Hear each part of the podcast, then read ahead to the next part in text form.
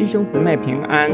今天我们灵修经文雅各书一章九到十一节：卑微的弟兄应当以高升为荣，富足的也不应该以降卑为辱，因为他如同草上的花，必要过去；太阳一出，热风一吹，草必枯干，花必凋谢，他的美容就消失了。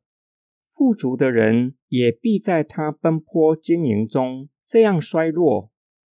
这三节经文跟向神祈求智慧的教导有关。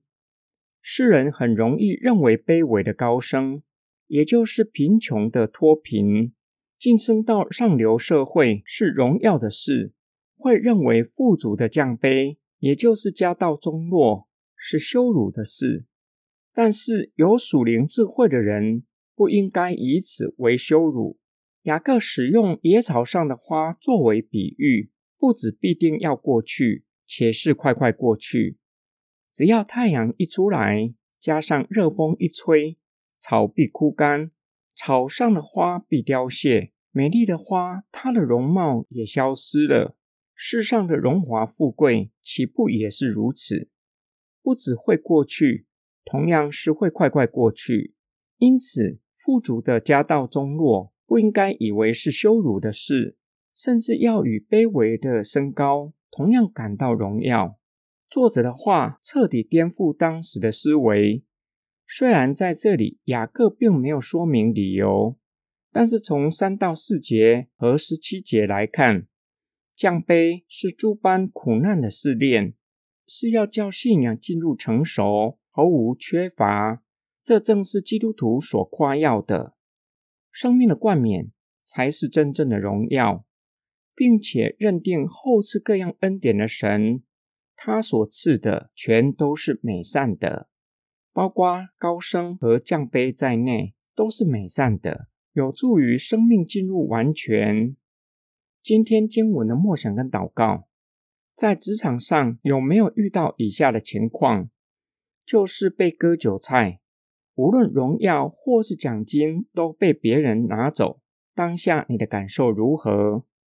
或是原本在公司你是业绩王，突然有人比你更厉害，或是你的业绩突然狂掉，当下你的感受如何？降杯也视为是荣耀的事，需要有属灵的智慧才会这样面对。对第一世纪的基督徒来说。随时都有可能因为承认耶稣是主，财产被没收，甚至丢掉性命。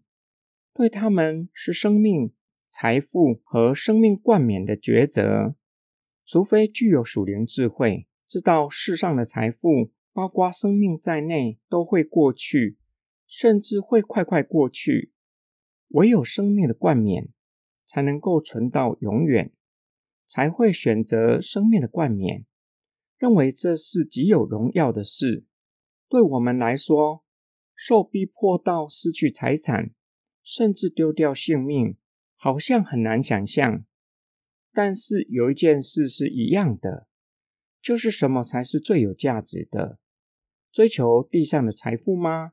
还是生命的冠冕？若是能力很好，地上的事业和天国的事业能够兼顾。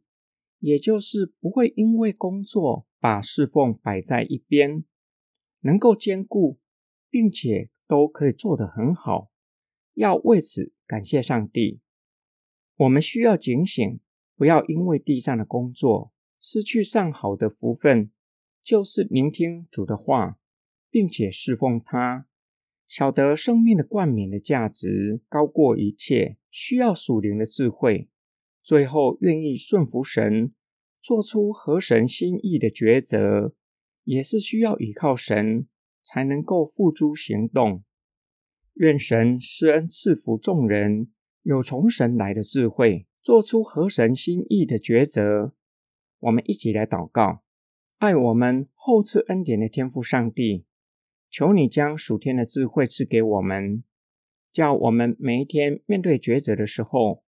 可以做出合你心意的决定，并求主赐给我们坚定不移的信心和力量，知道分辨，并且能够照着所抉择的去实践，是我们可以得到生命的冠冕。我们奉主耶稣基督的圣名祷告，阿门。